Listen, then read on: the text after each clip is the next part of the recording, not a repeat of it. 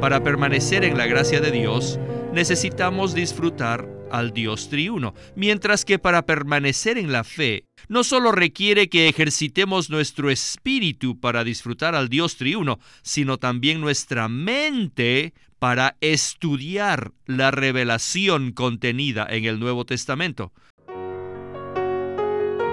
Bienvenidos al estudio Vida de la Biblia. La Biblia es la revelación de Cristo como vida. El Señor Jesús dijo, Yo soy la vida y he venido para que tengan vida. Los invitamos a que visiten nuestra página de internet radiolsm.com y allí podrán escuchar gratuitamente todos los programas radiales del Estudio Vida.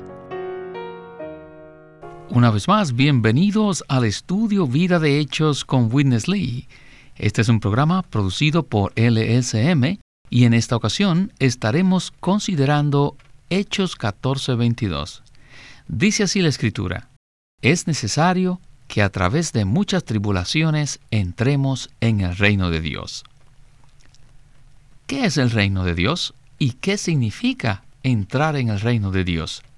Estas preguntas serán las que estaremos considerando junto con Ley Bustillo, que nos acompaña en este estudio vida de esta ocasión. Saludos, Ley. Muchísimas gracias por invitarme, hermano. Bien, como acabo de mencionar, Ley, en Hechos 14:22, Pablo mencionó el reino de Dios. ¿Nos podría usted dar una explicación en cuanto a qué es el reino de Dios? Muchos se imaginan que el reino de Dios es simplemente una esfera en la que Dios gobierna como un rey sobre todas las personas de una manera física. Pero esto no es lo que la Biblia revela. El reino de Dios no es un reino material ni visible, sino un reino constituido por la vida divina.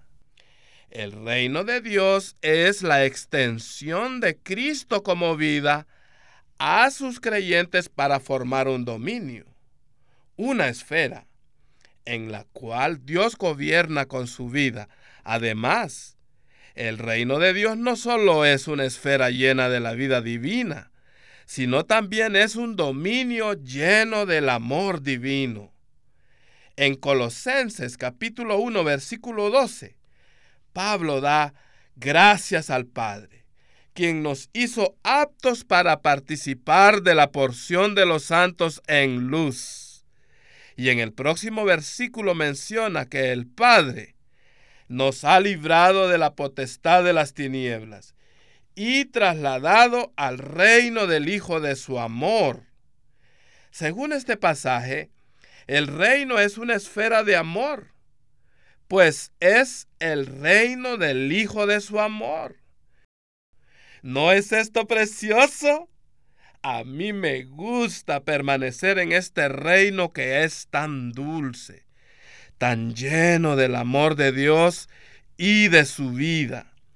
Cuanto más disfrutamos del amor de Dios y de su vida, espontáneamente más nos someteremos al trono de Dios y así permaneceremos en su reino.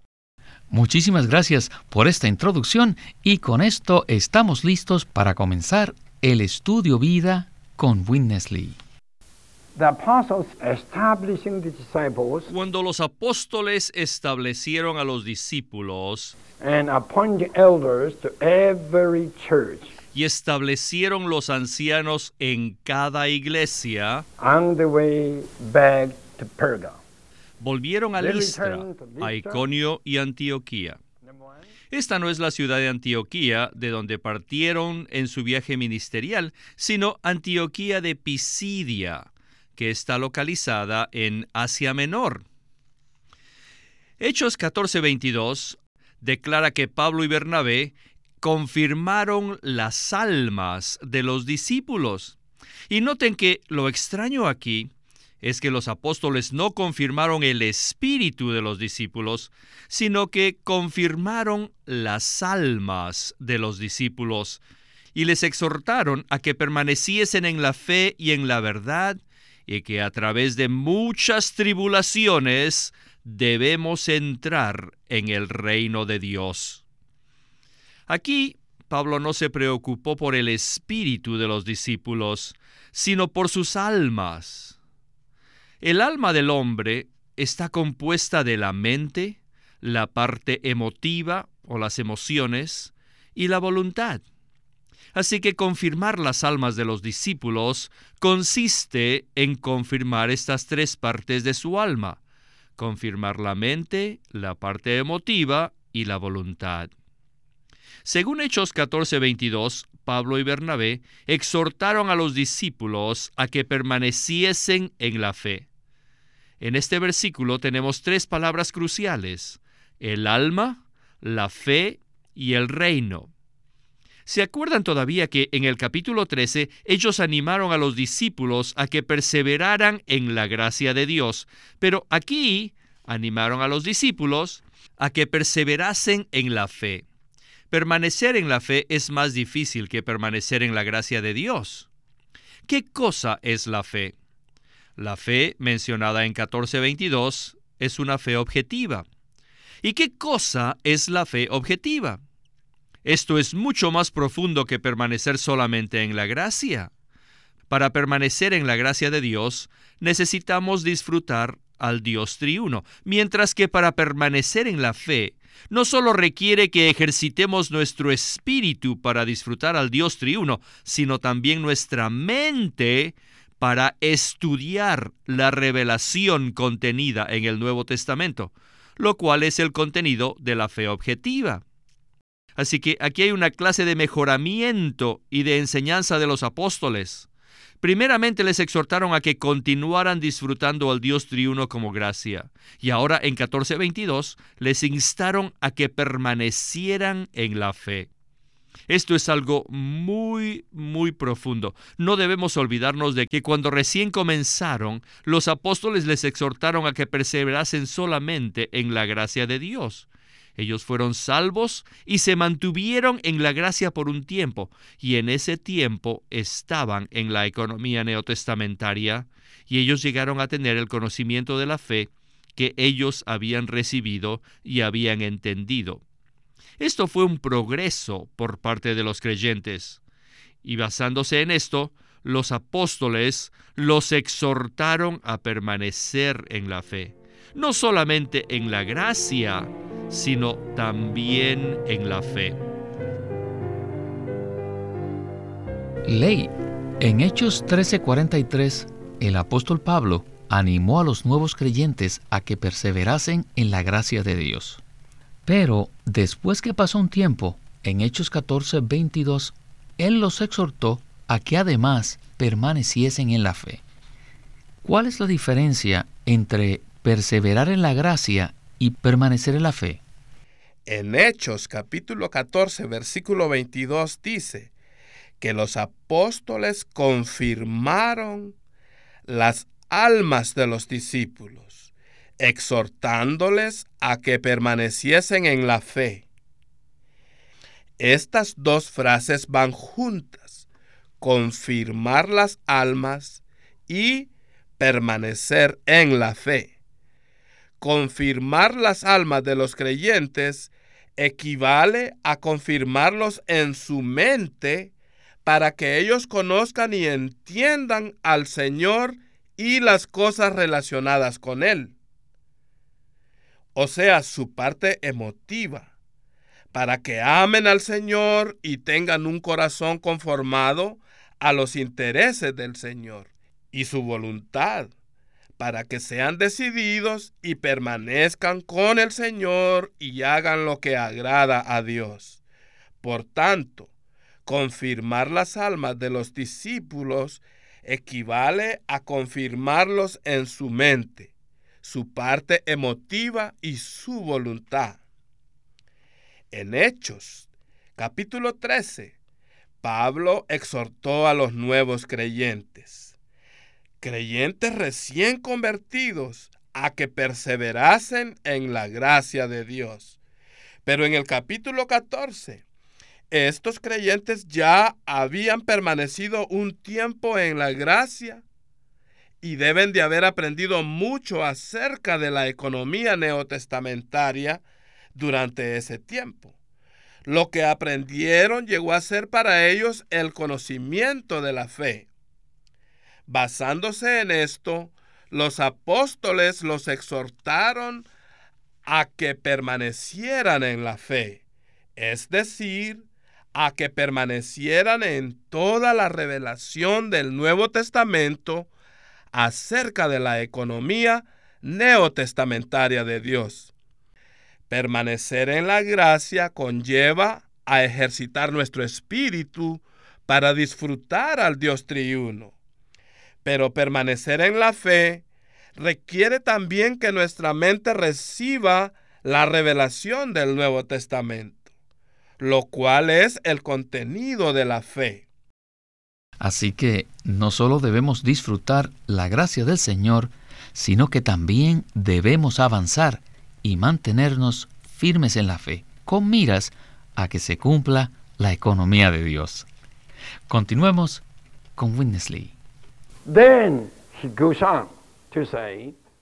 Ahora avanzamos para ver que a través de muchas tribulaciones debemos entrar en el reino de Dios. La mayoría de los maestros en el pasado entendieron que el reino de Dios es solamente un gobierno, una esfera para que Dios pueda ser el rey, para que Él gobierne sobre toda la gente. Y este entendimiento no es cerrado, pero sí es superficial y natural. En Hechos Pablo les está exhortando a los creyentes a que permanezcan en la fe, diciéndoles que ellos deben entrar en el reino de Dios por medio de muchas tribulaciones. No solamente continuaban en la gracia de Dios, sino también en la fe. En 1 de Timoteo capítulo 3, cuando habla acerca de los diáconos, Pablo le encargó a Timoteo que guardase el misterio de la fe. Pero aquí todos los discípulos fueron encargados por Pablo a que permanezcan en la fe, lo que indica que llegaron a tener un conocimiento de las cosas divinas.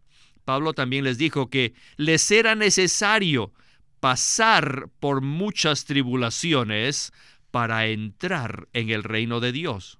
¿De qué estaba hablando Pablo cuando dijo esto? El Evangelio de Lucas 17 del 20 al 21 nos muestra que el reino es una persona. Cuando los fariseos le preguntaron a Jesús acerca del reino, él le respondió y dijo, El reino de Dios no vendrá de modo que pueda observar o con advertencia, ni dirán, helo aquí o helo allá porque he aquí el reino de Dios está entre vosotros. El reino de Dios es el Señor Jesucristo mismo. Él es el reino de Dios. En los Evangelios, el Señor Jesús, como una persona, era el rey del reino, el que se sembró a sí mismo como una semilla del reino. El crecimiento de esta semilla se ve en hechos y continúa en las epístolas. Finalmente, dicho crecimiento llegará a su consumación, que es la cosecha que se menciona en el libro de Apocalipsis. Basados en esto, podemos ver que el reino, en las palabras del Señor y en la comprensión que tenía Pablo, el reino de Dios es un reino espiritual y divino. Aún es algo personal. El reino es Cristo mismo la persona de Cristo, quien es la semilla sembrada en los corazones de su pueblo escogido. Nuestro corazón es el terreno donde se siembra y crece la semilla del reino. La semilla del reino fue sembrada en los cuatro evangelios, creció en el libro de los hechos y en las epístolas, y llega a su consumación en el libro de Apocalipsis. Esta es la definición más precisa respecto al reino de Dios. Ley, si me permite, quisiera leer de nuevo los versículos sobre los cuales estamos comentando. Estos se encuentran en Hechos 14, 21 y 22. Dicen así, y después de anunciar el Evangelio a aquella ciudad y de hacer muchos discípulos, volvieron a Listra, a Iconio y a Antioquía, confirmando las almas de los discípulos, exhortándoles a que permaneciesen en la fe y diciéndoles, es necesario que a través de muchas tribulaciones entremos en el reino de Dios. Esto es lo que Pablo le dijo a los creyentes acerca del reino de Dios. Como usted mencionó en la introducción, muchos piensan que el reino es solo una esfera objetiva en la que Dios gobierna físicamente como rey. Pero esto no es el reino del cual hablaba el apóstol Pablo. El Nuevo Testamento enseña que el reino de Dios no es un dominio visible o material, sino que en realidad el reino de Dios es una persona. Es el Señor Jesucristo mismo. Según Marcos 4, el reino de Dios es Cristo mismo como la semilla de vida sembrada dentro de sus creyentes la cual se desarrolla hasta crear un dominio en el cual Dios gobierna en su vida divina. O sea, el reino de Dios es la extensión de Cristo como vida divina en sus creyentes para formar una esfera en la cual Dios rige con su vida. Dios no reina de forma objetiva mediante leyes y mandamientos externos, sino que nos rige interiormente como la vida divina, la cual nos mantiene sometidos en el trono, en la esfera de luz. Aleluya por el reino. Amén. Aleluya por el reino. Regresemos con Winnesley. ¿Qué significa entrar en el reino? Entrar en el reino de Dios equivale a entrar en el disfrute pleno de Cristo como el reino de Dios. Sin embargo, es posible que no entendamos lo que significa disfrutar a Cristo de este modo, como el reino. Miren, todo el universo se opone a que el pueblo de Dios entre al pleno disfrute de Cristo como reino. Hechos 1.3 relata que durante un periodo de 40 días, el Cristo resucitado se apareció a los discípulos y les habló del disfrute pleno de sí mismo como el reino de Dios. En el día de Pentecostés, Pedro y los demás discípulos ciertamente entraron en el disfrute completo del Cristo resucitado y ascendido, que es la esfera donde Dios gobierna a su pueblo. En Hechos 2, Pedro estaba predicando allí y en él y los demás apóstoles vemos un cuadro del reino de Dios. No obstante, poco tiempo después que los creyentes entraran en el disfrute de Cristo como reino de Dios, la religión judía se infiltró para estorbarlos. Ahora aquí en Hechos 14, ¿creen ustedes que los discípulos a quienes Pablo exhortaba habían entrado en la esfera del pleno disfrute de Cristo como el reino de Dios? No, correcto. Estos creyentes aún no habían entrado plenamente en el disfrute, sino que estaban en el camino. Parecía decirles, les he predicado que el Cristo resucitado es las cosas santas y fieles, es la gracia de Dios, la vida eterna y el Espíritu todo inclusivo y vivificante. El disfrute pleno de estos aspectos es el reino de Dios. Ustedes no han entrado todavía, pero están en el camino. Por esta razón les exhorto a que a través de muchas tribulaciones entren en el reino de Dios. Deben estar preparados para enfrentar mucha oposición. Sufrirán muchas tribulaciones. Pero es preciso que por medio de ellas entren en el reino de Dios, que es la esfera en donde se obtiene el disfrute máximo del Cristo todo inclusivo como reino de Dios. Cuando disfruten a Cristo de este modo, estarán sometidos al gobierno divino y se convertirán en el reino de Dios, el cual es la vida apropiada de iglesia. Ley, una vez más tenemos que reafirmar que es necesario que a través de muchas tribulaciones entremos en el reino de Dios. Tal parece que el mundo entero se opone a que el pueblo de Dios entre en el disfrute pleno de Cristo como el reino. En este sentido, ¿qué nos puede comentar al respecto? Un gran obstáculo e impedimento a que el pueblo de Dios disfrute plenamente a Cristo proviene de la religión. ¿Y qué es la religión? La religión consiste en adorar o servir a Dios, pero sin Cristo.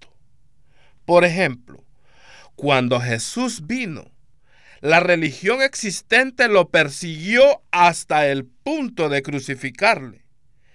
Mataron a Jesucristo bajo el pretexto de adorar a Dios y de servirle.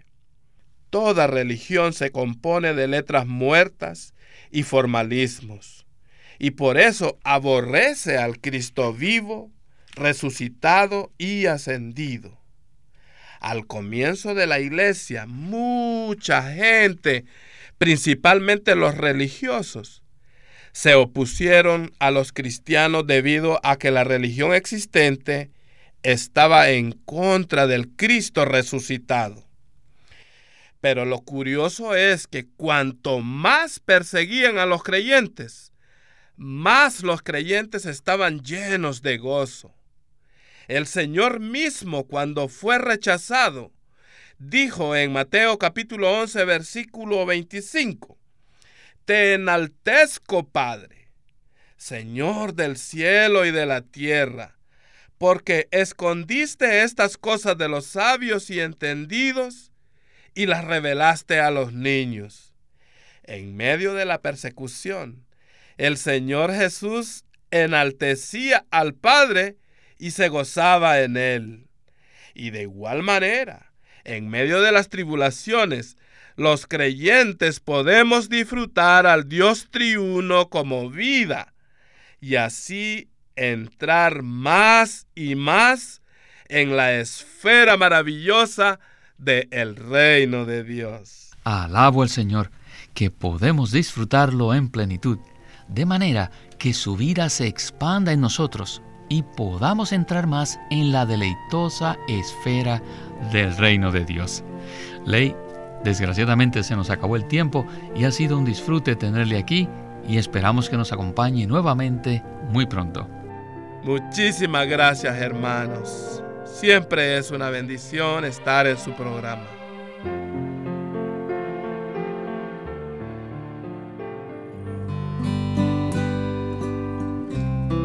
La vida cristiana normal en audio es un libro clásico de Watchman Nee. No existe fórmula, receta ni método que garantice un crecimiento normal en la vida cristiana. Los fracasos que innumerables creyentes experimentan al seguir al Señor demuestran que necesitamos algo que está fuera del molde de este siglo, y ese algo es Cristo mismo y aún más es específicamente el Cristo resucitado y vivo que mora en los creyentes. Su vida es la única fuente de la vida cristiana normal y también debe ser la fuente de nuestra conducta. En los últimos 50 años, este libro, La vida cristiana normal, ha ayudado a millares de creyentes a avanzar en el camino que conduce al crecimiento espiritual normal en dicho libro se resalta el poder de la sangre preciosa del Señor y la eficacia de su cruz, con lo cual todos los creyentes pueden disfrutarlo en la vida diaria. La vida cristiana normal es una nueva traducción de la versión original en inglés que aparece ahora en audio. La vida cristiana normal por Watchman Nee. Watchman Nee llegó a ser cristiano en la China continental en 1920 a los 17 años de edad y ese mismo año comenzó a producir sus primeros escritos. En casi 30 años de ministerio se demostró claramente que él era un don especial que el Señor dio a su cuerpo con el fin de adelantar su obra en esta era. En 1952 fue encarcelado por su fe en Cristo y permaneció en la prisión hasta su muerte en 1972. Sus palabras, sus escritos, continúan siendo una rica fuente de revelación y provisión espiritual para el pueblo cristiano de todo el mundo. El estudio Vida de la Biblia es una producción de Living Stream Ministry que presenta el ministerio de Watchman Nee y Winnesley. Winnesley sirvió fielmente al Señor durante más de 70 años y culminó su labor con este exhaustivo comentario de todas las escrituras llamado El Estudio Vida de la Biblia. Queremos animarlos a que visiten nuestra página de internet libroslsm.com. Allí encontrarán los libros impresos del Ministerio de Watchman Nee y Witness Lee, la Santa Biblia versión recobro con sus notas explicativas y también encontrarán folletos, himnos, varias publicaciones periódicas y libros en formato electrónico. Por favor, visite nuestra página de internet libroslsm.com. Una vez más, libroslsm.com. Queremos presentarles la versión recobro del Nuevo Testamento. ¿Y por qué tenemos esta versión recobro? Debido a que a través de los siglos el Señor ha recobrado muchas verdades de su economía entre los hombres. Desde los días de Martín Lutero en particular, este recobro ha progresado constantemente. A partir de la justificación por fe, la cual fue recobrada en esos tiempos, hasta la verdad de experimentar la iglesia, el cuerpo de Cristo, vista y disfrutada por muchos cristianos hoy, este recobro ha sido como un hilo dorado que une la iglesia en el tiempo. Las verdades recobradas y la herencia de los creyentes deben ser poseídas y disfrutadas por todos los creyentes hoy día. El Nuevo Testamento versión recobro reúne en un solo tomo todos estos aspectos notorios del recobro de la verdad y la experiencia de la vida cristiana. Ojalá que todos ustedes puedan tener acceso a conseguirse una versión recobro del Nuevo Testamento. Puede conseguirlas en su librería cristiana más cercana o llamando o escribiendo a Living Stream Ministry. Llámenos a nuestro teléfono gratuito 1-800-810-1149. 1-800-810-1149. Además, si desean, pueden comunicarse con nosotros enviándonos un correo electrónico a estudiovida.lsm.org. Una vez más, estudiovida.lsm.org.